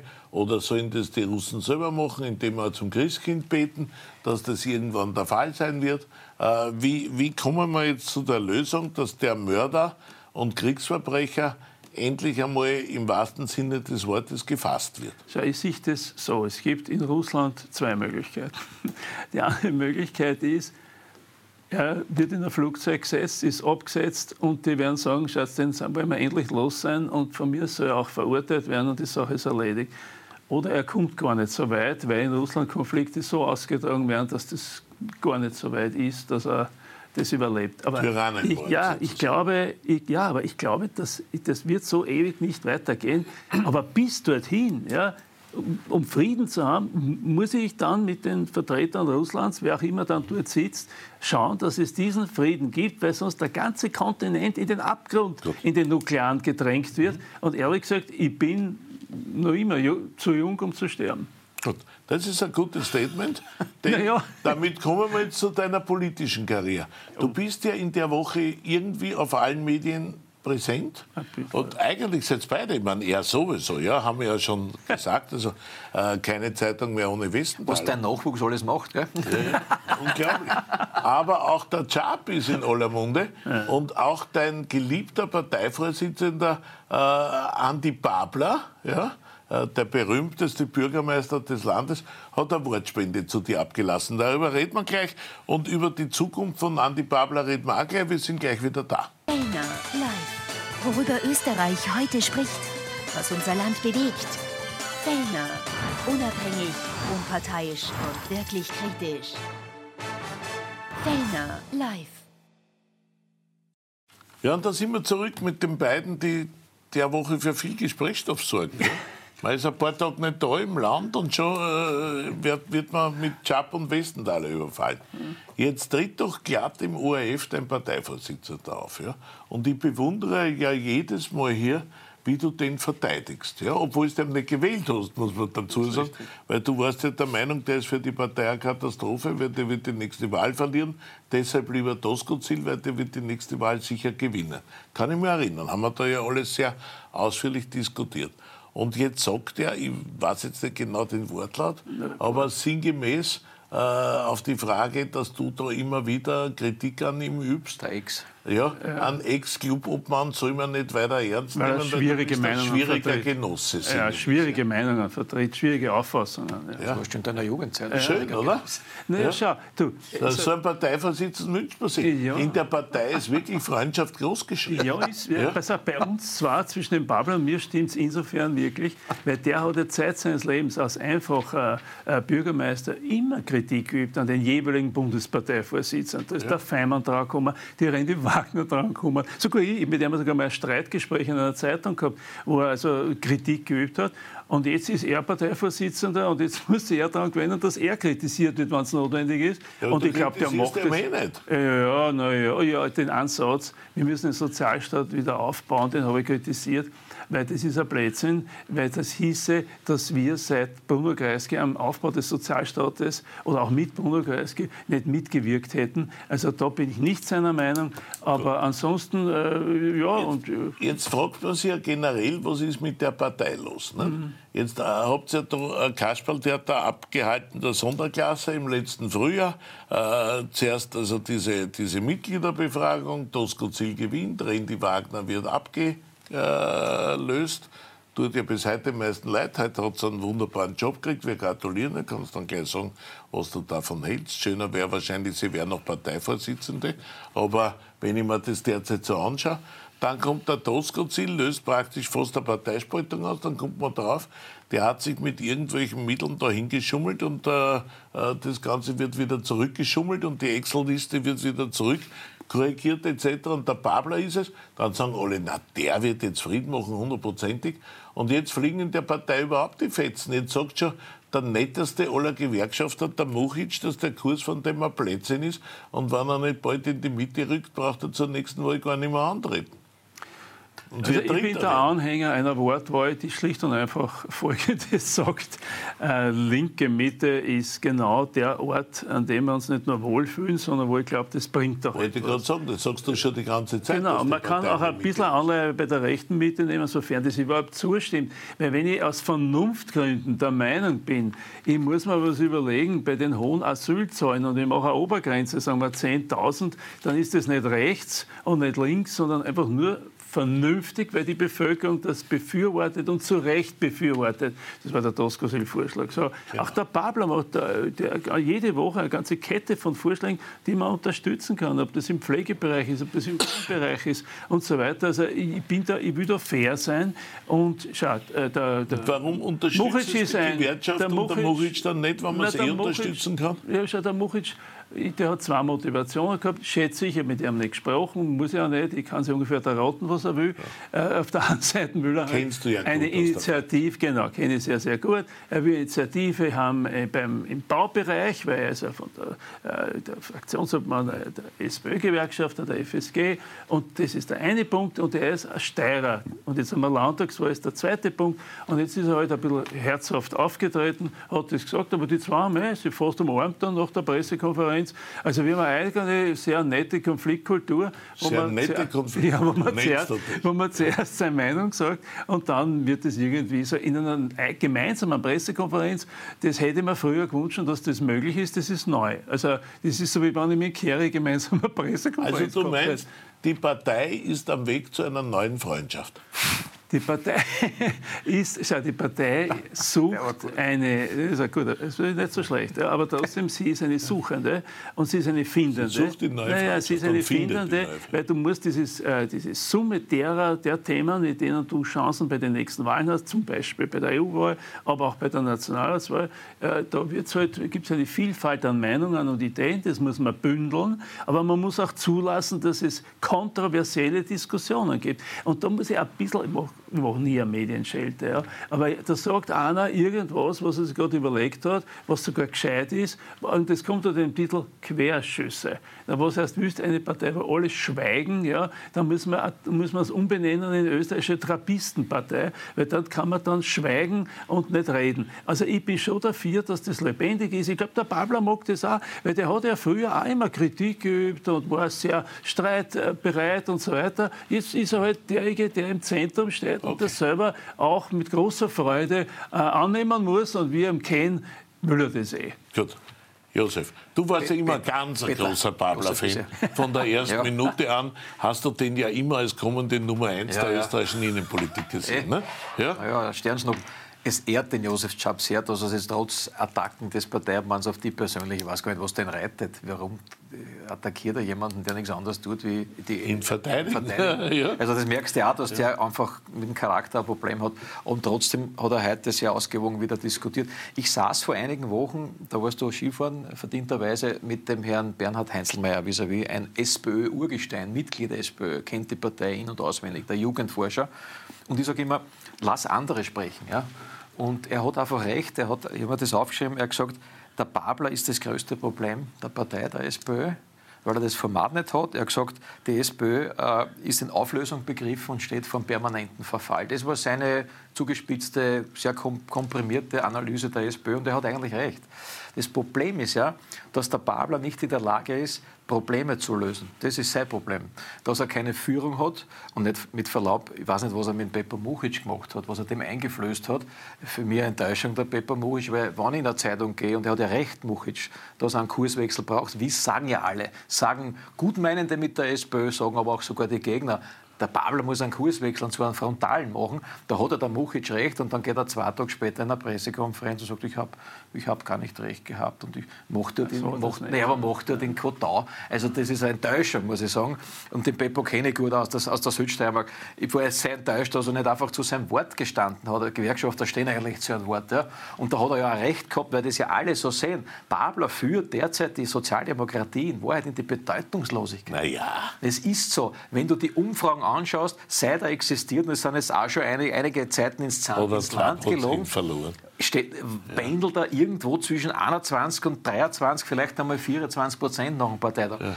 Aber er schafft es nicht, ein Pferd zu reiten, sagt man in der Politik, das du, das du reitest und das er erfolgreich ist, sondern er hupft umeinander von einem Thema auf dem anderen. Er, er, er, er formuliert Dinge, die keiner nachvollziehen kann und er, er hält, nicht mit Verlaub, das hat schon mal gesagt, er hält eine Rede, wo er einen politischen Gegner einsperren will. Dann stell dir vor, das hätte der Herbert Kickl gesagt am Aschermittwoch. Er hat das gesagt, und zwar nicht als Gag, sondern ernsthaft. Er, er, hat, er hat wortwörtlich gesagt, der Landbauer und der Schnedlitz und nur ein dritten oder genannt, der mir jetzt nicht einfällt, die kehren eingesperrt. Hat er dort wortwörtlich unter dem Applaus der, der, der SPÖ-Funktionäre, der wenigen, waren ja nicht viel dort, aber der wenigen dort gesagt. Und dann noch, ich kann dir ja noch mehr zitieren, was er dort alles gesagt hat, dass er der FPÖ unterstellt, die wollen Menschen umbringen. Ich meine, das ist ja alles absurd.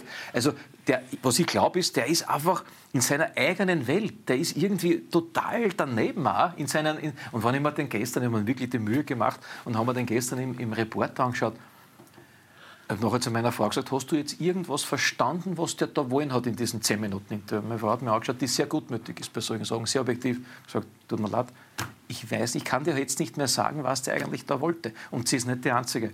Also er, er bringt es nicht auf den Punkt. Du sagst, er ist ein Loser. Er bringt es nicht auf den Verlierer. Punkt. Ja, und ich bin mir ganz sicher, ganz, ganz sicher, dass der Pablo nicht Spitzenkandidat der SPÖ werden wird. Wenn du mit denen in der Nationalratswahl gehst, dann wirst du Dritter. Und das ist für die SPÖ eine Katastrophe. Und daher gibt es einige Vernünftige, es werden immer mehr, in Niederösterreich, im Burgenland, in Wien, interessanterweise auch, in verschiedensten Bundesländern, die sich jetzt organisieren und sagen, was tun wir nach der EU-Wahl, wo die Sozialdemokratie, da ich mir schon mit dir wetten, Dritter wird. Sie wird schon bei der EU-Wahl. Glaubst du? Ich bin, ich trau, Sie war immer bei der EU-Wahl. Naja, aber das ist ja nicht der Anspruch. Der will Erster ja. werden, der Knabe, Gut. sagt er ständig. Und dann macht er, dann macht er vielleicht 20 Prozent bei einer EU-Wahl. Das ist dann nicht, der, kann man nicht sagen, das ist der Schieder, weil er so fad ist. Jetzt bist das du ja unser Orakel von Delphi ja. hier. Wir wissen das und meistens hast recht. Ja. Du hast jetzt den bemerkenswerten Satz gesagt, du bist dir hundertprozentig sicher, ja dass der nicht Spitzenkandidat der SPÖ wird. Ja. Solche ist aber gewählt worden. Ja, ja. aber das ist ja das gewählt. Was ist denn in der SPÖ schon alles gewählt worden? In der SPÖ haben wir miterlebt, eine von Josef Czap zu Recht hochgesetzte Mitgliederbefragung wo nicht der Erste dann Parteiobmann geworden ist. Der Erste war der Tosco-Ziel, der wurde von den Mitgliedern. Der Herr Babler ist noch nie von den Mitgliedern gewählt worden, noch nie. Der Tosco-Ziel war Nummer eins bei den Mitgliedern und siehe da, plötzlich ist der Babler Parteiobmann, der gar nicht Erster war. Also in der SPÖ ist ja alles möglich, von Excel-Listen. Und du sagst, der wird nicht spitzen. Ich glaube, dass es eine, eine Dynamik geben wird, eine, eine starke Dynamik geben wird, die wird sich verstärken, weil es wird sich weiter nichts tun, weil er wird seinen Stil nicht ändern. Ich höre mittlerweile sein Umfeld sagt es, nicht ich. Er ist mittlerweile im Elfenbeinturm und beratungsresistent, also er lässt sich noch nichts mehr sagen. Er geht, er sagt, ich fahre diesen Linkskurs oder sagen wir mal so, den extremen linken Kurs, um nicht zu sagen linksextremer, das soll man nicht sagen, aber diesen extremen Linkskurs, marxistischen Kurs weiter. Viel Spaß dabei. Der Beppo, der Beppo äh, Mochic hat schon richtig erkannt, dass das in einem falschen, den hat man jetzt niederplaniert, der darf jetzt nichts mehr sagen. Na, bei Was bei Arbeitern, Mochic schwierig ist, am Bei den Arbeitern im Mur und Mürztal wird das ein bisschen schwierig ankommen, ja, weil die tendieren ja zur FPÖ-Tradition. Ja, richtig, es kommt sehr schwierig an. Ja. Und daher wird es da Dynamiken geben, die sich schon in drei Monaten ist die EU-Wahl. Und wenn es dann tatsächlich auch auf schwarz auf weiß, bis jetzt sagt ja der Babler, die Umfragen sind alle falsch, es sind nur alle gleich. Es gibt fünf große Umfrageinstitute, alle sind ziemlich gleich, was die SPÖ anbelangt. Also irgendwo zwischen 21 und 23 Prozent. das ist kein Shootingstar und das ist hausgemacht, weil er, weil er sich nicht fokussiert, weil er in Wahrheit einen, einen Rhetorikkurs braucht, aber der braucht viele Kurse, dass er das lernt, der braucht einen Politikkurs, weil er es nicht am Boden bringt. Und das merken immer das mehr. Das heißt, du sagst Dead Man Walking. Der, Dead ist, schon, walking, der ist schon tot, obwohl es noch nicht war. Wenn es nicht schon vor der EU-Wahl passiert, kann auch sein, glaube ich nur, prozentuell weniger, dass sie, dass sie die Vernünftigen durchsetzen.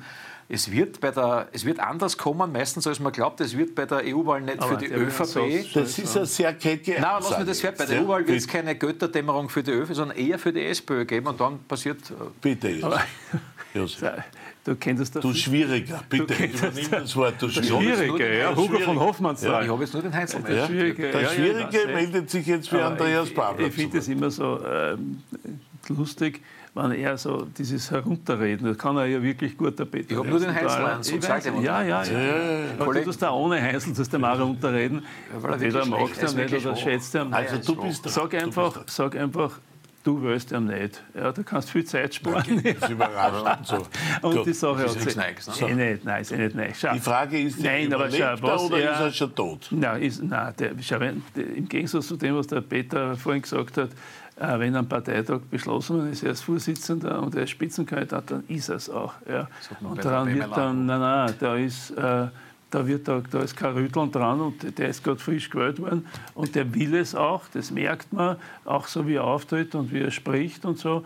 Und jetzt hast du natürlich in so einer Funktion dauernd lauter Leute, die Vorschläge machen und Ratschläge. Ja, ja könnte es nicht ein bisschen weiter dorthin und da haben wir noch ein Thema und so weiter und so fort. Das geht Unter anderem hat man ja dich, der auch sagt, du sollst in die Mitte gehen. Bitte. Ja, ja, ja, und ich sage auch, äh, was, nur muss man definieren, was Mitte ist. Das hat sich ja der Muchitsch bemüht, indem er gesagt hat, naja, pass auf die Wirtschaftsfreundlichkeit. Das ist ein bisschen ein schwieriges Wort. Ja.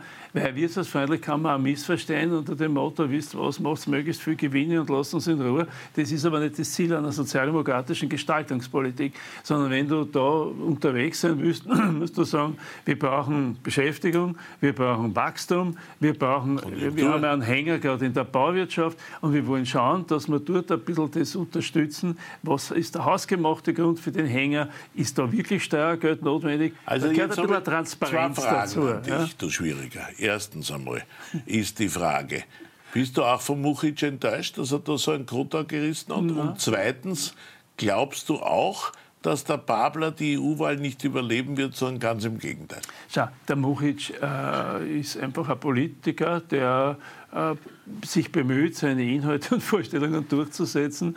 Und äh, wenn es nicht gelingt oder wenn er Abstriche machen muss, da ist er geschult in der Sozialpartnerschaft, er ist auch mit Mara beieinander gesessen für dieses äh, Baupaket, was ich für die Verdienst für heute, dass der Muchic aber auch der Marathon nicht machen. abschweifen. So, und daher nicht abschweifen, ja. sondern ich sage nur, äh, das ist einfach so eine Art der Kultur der Durchsetzung.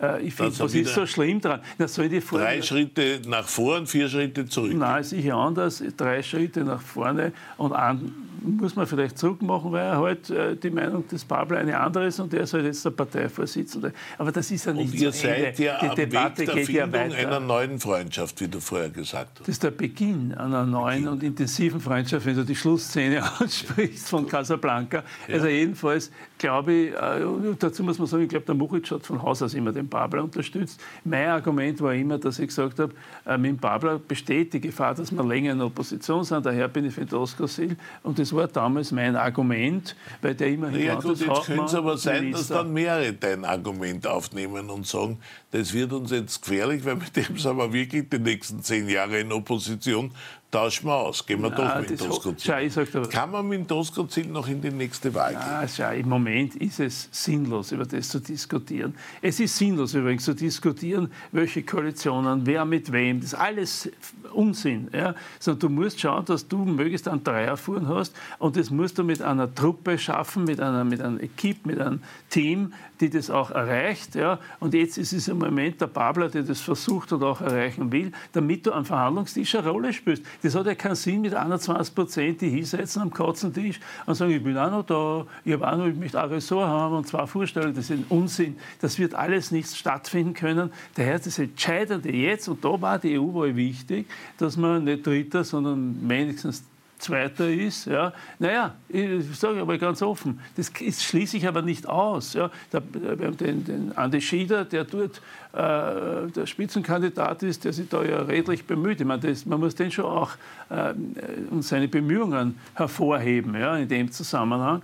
Und die zweite Frage war was? Also du glaubst, dass er die EU-Wahl überleben wird? Ja, das ja, das ist ja so eine Bedeutung hat die EU-Wahl auch wieder nicht. Ja, das ist, na, der wird die Schlüsse aus der EU-Wahl ziehen und wird dann versuchen, möglichst äh, dann bei der Nationalratswahl halt ein passables Ergebnis zu bekommen. Die Frage ist ja ganz andere. Die Frage ist, traut man dem Andreas Babler und seiner Truppe zu, entweder in drei Monaten bei der EU-Wahl oder in sechs Monaten, weil viel länger ist es dann nicht, bei der Nationalratswahl, sieben bis neun Prozentpunkte aufzuholen.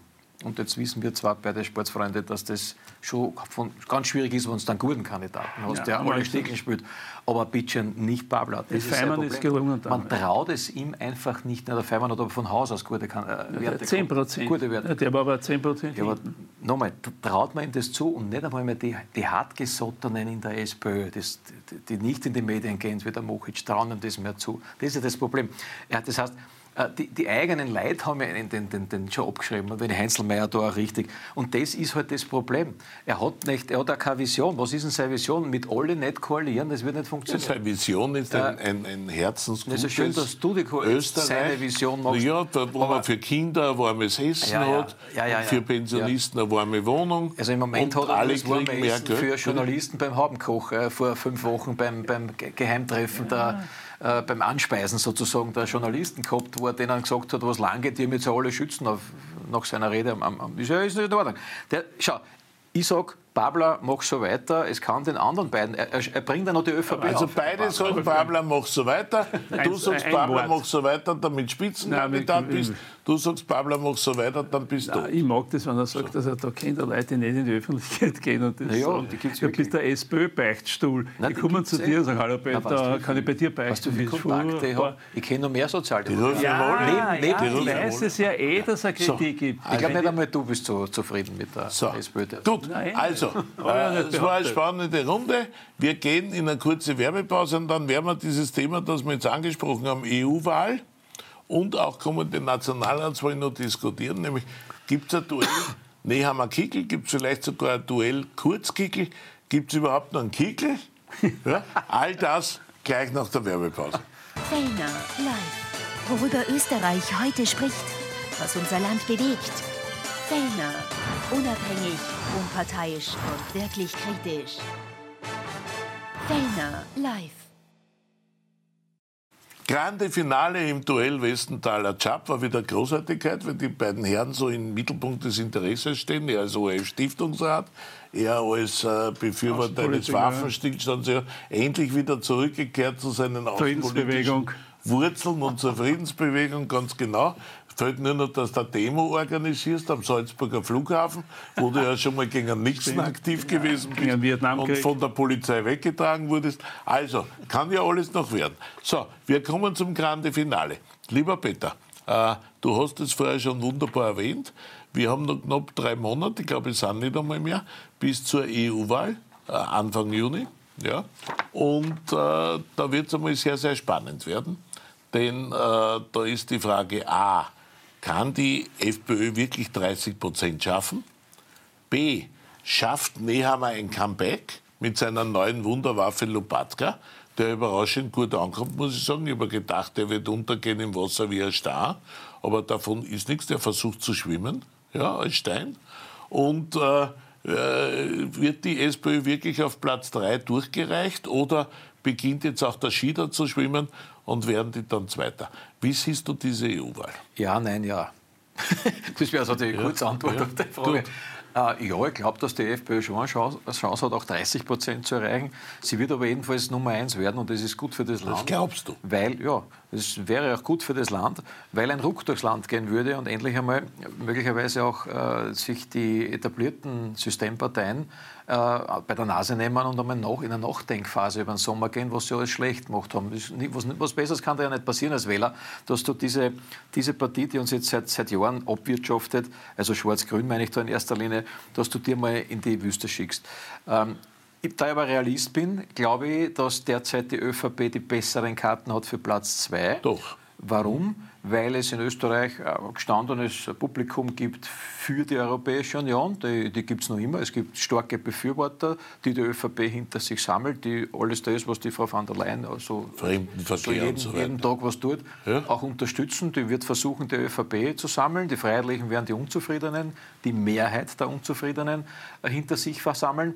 Und die SPÖ ist, wird zerrieben zwischen den Stühlen, weil sie einen Parteivorsitzenden hat, der überhaupt, äh, das haben wir jetzt wieder beim Thema, das nicht formulieren kann. Er kann weder die, die Wutbürger, wenn man so will, äh, organisieren und er kann auch nicht die EU-Befürworter organisieren. Er schwimmt zwischen den Stühlen, hat bis jetzt überhaupt noch keine EU-Linie gefunden. Genau. Wir wissen sagt, es nicht. Da hat er noch nichts gesagt. Er, hat noch nichts, er sagt nichts zur Neutralität, er sagt nichts zu den wahnsinnigen Raketen, die jetzt aufgestellt werden sollen. Wir sind noch beim warmen Essen für die Kinder, ja, was ja auch halt, gut ist. Naja, es ist ja gut, nur ja. mit Verlaub, das ist halt nicht das Thema, was die, die Mehrheit der Menschen im Moment ja. interessiert. Weil, sagen wir uns ehrlich, ein warmes Essen für die Kinder kriegst du heute schon in den Kinderbetreuungseinrichtungen. Da brauche ich einen Papa. Beim McDonalds. Das ist eine Herab, hat auch der Heinzelmeier gut analysiert, das ist eine, eine, eine Herabstufung des österreichischen Sozialstaates, die es so nicht gibt. Aber ist ein anderes Thema.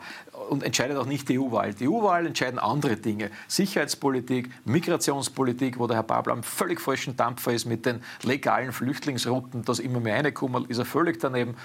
Neutralitätspolitik findet bei ihm nicht statt, keine Aussagen. Und so kannst du halt auch keine Wahl gewinnen. Das ist ja das Problem. Äh, ich weiß nicht, auf was der wartet. Du hast recht, in, in, knapp oder ein bisschen mehr wie drei Monaten ist diese Wahl. Das heißt, die Meinungsfindung und die Entscheidung, wirst du den Professor Heinzelmeier vielleicht fragen morgen, die ist bei den meisten schon passiert. Nämlich wahrscheinlich bei zwei Drittel. Das heißt, es gibt jetzt ungefähr Drittel, die noch überlegen und herschwanken. Und für die ist aber der Babler auch kein besonders spannendes Angebot. Nur dazu, wenn er eine Partei vertritt, die den ganzen Tag nichts anderes tut, als miteinander streitet.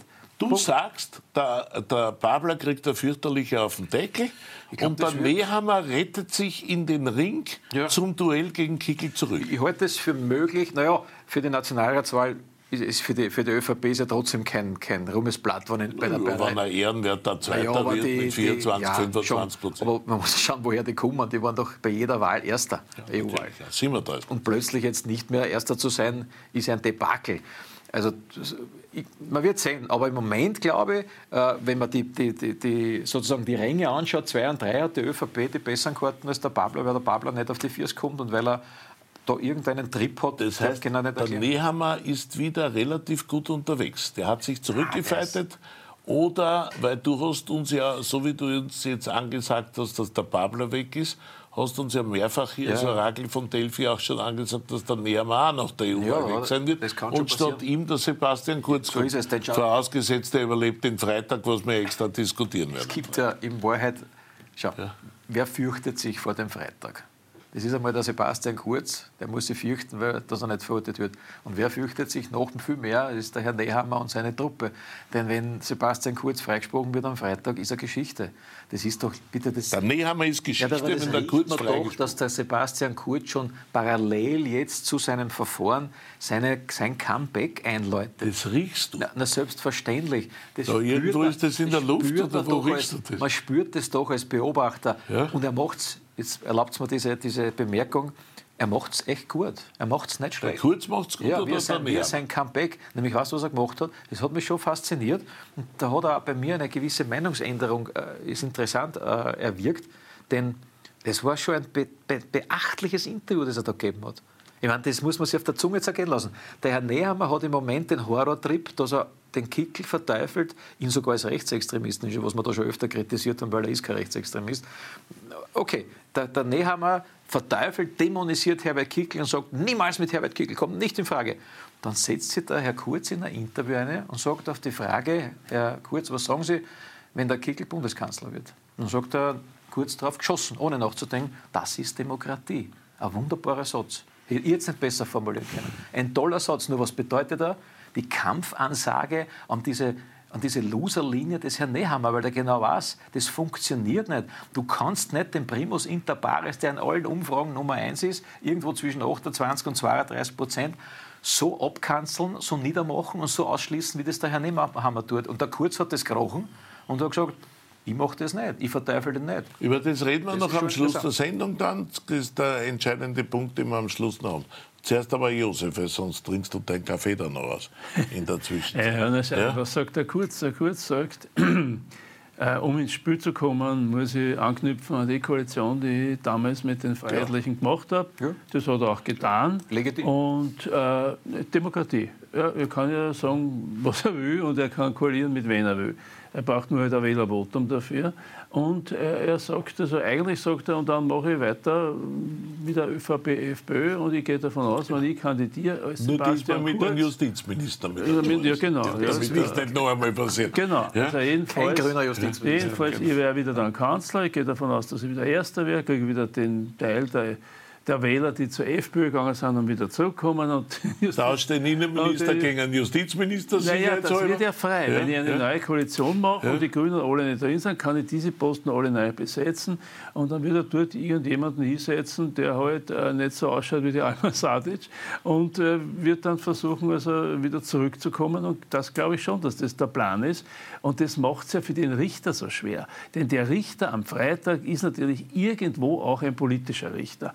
Also er ist ja nicht nur ein Justizvertreter und, und, und, muss sozusagen so Er weiß natürlich, ja. er, er, entscheidet über das Comeback von Sebastian Kurz. So ist es. Er entscheidet ja. über das Comeback von Sebastian Kurz. Er entscheidet wahrscheinlich mit äh, für die Weiterentwicklung in Österreich, wer künftig in der Regierung sein wird, ob es wieder schwarz-blau geben wird. Also er hat so eine Latte an Dingen, die er mitzuentscheiden hat. Und das alles über die Frage, war ich involviert in Postenbesetzungen oder habe ich mitentschieden? Das musst du dir mal vorstellen. Dieser eine Satz Aber Einspruch, hat ist geschichtsträchtig. Einspruch, Euer Ehren. Normalerweise dürfte das ein Richter dürfte das keine Entscheidungsgrundlage Ja, natürlich, aber ich habe gesagt, ja, was ja, spielt sie im Kopf? Wir sind, ja, das wir sind eine kommentierende Runde. Und, äh, ich du meinst, was spielt sich im Schädel ab? Es gilt natürlich wie immer alle Varianten der Unschuldsvermutung. Ich unterstelle dem Richter gar nichts. Aber es könnte sein, dass das ein bisschen so so, so, so, träumt so, so, macht. am Tag vor der Urteilsfälligkeit. ja, sum, sum, sum, sum. Und dann kommt halt möglicherweise das raus. So, das ist das eine. Der Nehammer das heißt, was heißt das jetzt? Heißt das jetzt, dass du glaubst, dass der Kurz zurückkommt? Und dann näher man nach der EU-Wahl Geschichte ist? Oder das was, könnte was genau, sollen denn das, ja, schau, das könnte, schau, jetzt sage ich noch was, ich mache es noch komplizierter. Es könnte sein, dass diese EU-Wahl, obwohl sich der Lopatka bemüht und ein wirklich begabter, noch immer junger Politiker ist, aber es könnte Begabt. sein... Er war ein Freund von dir, ja, vis-à-vis. So ist es. Wir sind gemeinsam Marathon gelaufen. So, und jetzt soll ich da, wenn äh, der Nehammer das sieht und es geht schlecht aus am EU-Wahltag, dann ist einmal der Nehammer-Geschichte und dann gibt es aber eine Fraktion in der ÖVP, die sagt, na, wir wollen aber den Kurz nicht wieder zurückhaben. Boah, das eine jetzt kommt wieder der Magnus Brunner. Gewonnen. Also kriegst du jetzt von mir einen Euro. Jetzt war er Zeit lang nicht der da, aber das habe ich nicht vergessen. Der mittlerweile wieder mit Auto fahren darf. Ja, bist du froh, dass man den Magnus Brunner ja, wieder ja, aber schau, ich meine, als, als äh, Kommentator, der objektiv sein will, muss ich, auch wenn es mir nicht passt, ich bin kein Fan von dem, ja, Nein, aber ich weiß, ja, aber ich weiß, dass da... Äh, also, Wobei, ich, ich glaube, du, du kannst dann am Freitag, wir sehen uns ja am Freitag wieder, meine Damen und Herren, Du kannst dann am Freitag, am Abend, wenn der Kurz verurteilt wird, sagen, jetzt ist die Stunde von Magnus Brunner gekommen. Ja, bei der wird Was machst du, wenn der Kurz einen Freispruch kriegt? Was machst du dann?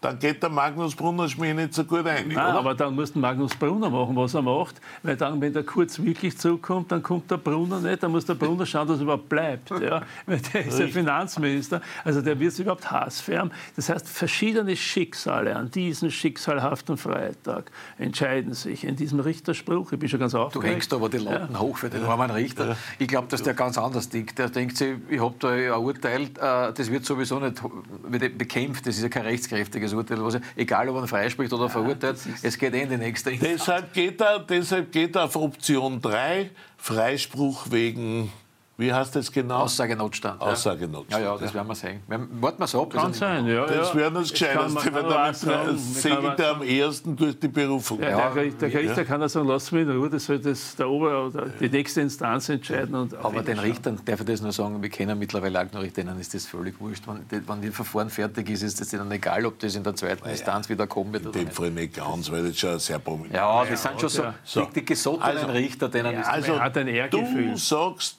alles spricht, der Nehammer, den hast du abgeschrieben. Den, tja, den Nehammer habe ich Den gibst du kein Comeback, obwohl Nein, er sich so bemüht. Ja, außer, schau, wenn Sie mich fragen würden, Was ist, wenn der 25 Prozent schafft? Ja, ich sag dir was. Wenn die, ÖVP, wenn die ÖVP zu mir kommt und sagt, du, pass auf, du bist äh, der Präsident im Institut für Schlangenrat, was hast du für einen Schlangenrat für die ÖVP? Dann sage ich, nee, haben wir lassen, nee, haben wir lassen, unbedingt. Unbedingt. Äh, nee, haben wir lassen, und zwar bis zum Nationalratswahltermin. Ja. Und ich glaube, dass er ein guter Oppositionspolitiker auch wäre. Ja. Nähern wir lassen. Ja. Und damit, äh, ich mache es auch umsonst. Ist die, die Partei tot. umsonst. Damit ist die Partei tot und dein Babler gerettet. Na, ja? Ich sag nicht du bist ja der Meinung, dass der Babler Zweiter wird und dann haben wir Dritter bei der EU-Wahl. Oder bist du auch schon der Meinung, dass der Babler es Dritter Es könnte so sein, ja. äh, aber es gibt keine Garantie. Schau, wenn ich jetzt heute sage, Leute, es ist eh schon alles gelaufen, sagst du auch manchmal bei den Umfragen. Ja, ja sagt, das ist alles gelaufen. Wenn ich das sage, wenn ich das sagt, das ist alles gelaufen, die SP ist da hast du heute gesagt. gesagt bei der EU-Wahl? Ja, bei der EU-Wahl. So, ja. Nein, aber du sagst auch, man soll sich nicht auf die Umfragen verlassen, wenn sie gut sind, sondern man soll ja, genau. Er sagt, er riecht es. Aufs Gespür. Er riecht. spürt es. Ja, komischerweise, ich rieche es aber auch schon ein bisschen. Ja. Gut. Irgendwas ist da. Du riechst auch den Absturz des Pablo oder den Aufstieg des Pablo? Den Absturz des Nehammer. Nehammer den Absturz, des, den riechst du. Schon ja? Aber wie? Ganz Und dann stark. riechst du den Brunner. Ja, ja nach wie vor. Ja, die Magnus-Duftmarke. Ja, aber nicht sehr stark, weil das kommt bis aus Vorarlberg her, das ist schon abgeschwächt. So, und, und, und, du bist der Meinung, der Kurz ist coming. Und der Babler ist so. going. Und Schlussfrage, wer kommt schon den Babler? Meinst du schon der Herr so Hergovich aus Niederösterreich. Echt, wahr? Mhm. Na, das aber eine Bombengranate für den kommenden Wahlkampf. Oder bist du auch begeistert? Ich glaube, dass die Diskussion sich nicht stellen wird, weil, das, weil der hartnäckiger ist, als man glaubt, der Babler, und der will einfach Gut. bleiben und gewinnen. Also alle bleiben, der Nehammer bleibt, der Babler Einer bleibt. bleibt ganz sicher, das ist der Herbert Kickl. Weil da, da, da gibt es keine Diskussion. Gut. So, das war's für heute. Äh, wir schicken Sie ins Bett, wenn wir das dürfen, und äh, wollen darauf aufmerksam machen, dass Sie Freitag ganz stark sein müssen und auch schon früh da sein müssen. Wir fangen am Freitag um 8 Uhr an mit einer Live-Übertragung äh, dieses Kurzprozesses. Unsere Reporter werden da eine- und aushuschen äh, und Ihnen permanent sagen, wie es da drinnen weitergeht und zugeht und wann wir zum Urteil kommen etc. Und dann als Höhepunkt des Tages, wie immer, Sie erinnern sich an unsere legendären Nationalratswahlen und sonstigen Wahlgeschichten, Tirolwahl zum Beispiel, um 20 Uhr treten dann äh, Peter Westenthaler und Josef Schapp in die Arena und ziehen ihr Schlussfazit. Diesmal ist die Rauchkalat schon früher da, habe ich gesehen auf meinem Regiezettel. Das heißt, ihr seid, ihr seid ungestört. Und wenn Sie wirklich der Meinung sind, Sie brauchen eine Überdosis von den zwei Herrschaften, die wir derzeit ja eh jeden Tag haben, morgen sind die schon wieder da und analysieren das aktuelle Wahlbarometer von Professor Beutelmeier, heißt er übrigens nicht Heinzelmeier, Beutelmeier, der uns das morgen der uns das morgen präsentieren wird. Und da warten wir mit Spannung auf das ÖVP-Ergebnis, aber auch auf das SPÖ-Ergebnis. Ja. Und auf die Frage, ist Kickel jetzt endlich bei 30 Prozent, damit der Westenthaler Ruhe gibt? Es könnte ja sein, dass die Beförderung des Westenthalers zum ORF-Stiftungsrat dem Kickel einen derartigen Umfrageturbo gibt, dass der jetzt endlich bei 30 Prozent ist. Oder? Wäre leicht möglich. So, das war's für heute. Wir sagen danke fürs Zuschauen. Hoffentlich haben wir morgen wieder eine Quote, dass der Westenthaler wieder äh, vor Begeisterung durchs Dach geht in den Social Medias. In diesem Fall danke. Wir sehen uns morgen Abend wieder. 21 Uhr mit der Umfrage und dann mit der Wahlbarometeranalyse und am Freitag dann um 20 Uhr mit der Analyse des Kurzurteils durch diese beiden Herren.